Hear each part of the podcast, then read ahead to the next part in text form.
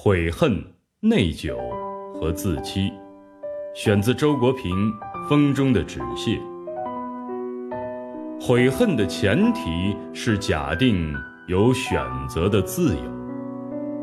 一个人在可以做出正确选择的情况下，却做出了错误的选择，并深受其祸，便会感到悔恨。如果无可选择，即使祸害发生，感到的也不是悔恨，而只是悲伤。悲伤面对的是单纯的事实，悔恨却包含着复杂的推理。他在事情发生之后追溯其原因，审视过去的行为，设想别种可能性，而他的全部努力就在于证明已经发生的事情。原是可以避免的。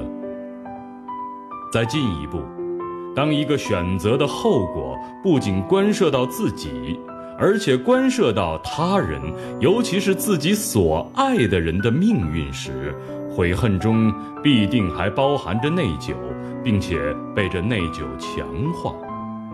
内疚是因为意识到自己对于选择及其后果的伦理责任而感到的痛苦。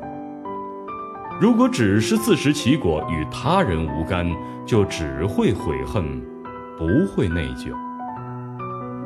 悔恨是一种事后的聪明，在悔恨者眼里，往事是一目了然的，他已经忘记了当初选择时错综复杂的困境和另一种可能的选择的恶果。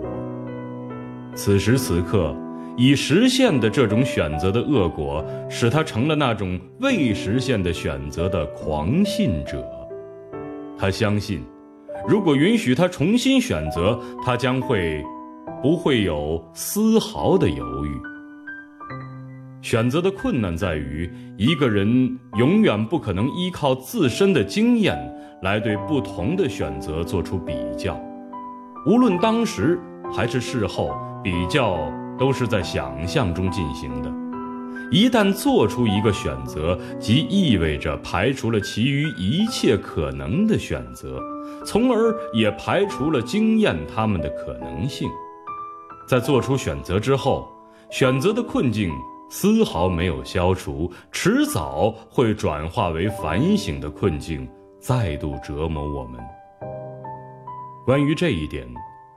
克尔凯郭尔说过一句很准确的话：在反省的海洋上，我们无法向任何人呼救，因为每一个救生圈都是辩证的。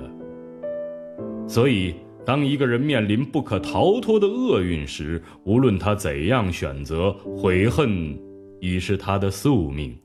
所谓的两害相权取其轻，可这轻重怎么衡量呢？只要你取了、受了，那身受之害永远是最重的。尽管希望已经破灭，自欺的需要依然存在。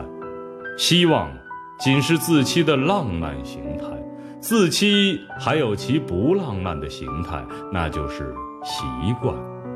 当一个人不怀任何希望地延续一个明知毫无意义的习惯时，他便如同强迫症患者一样，仍是以自欺的方式逃避现实。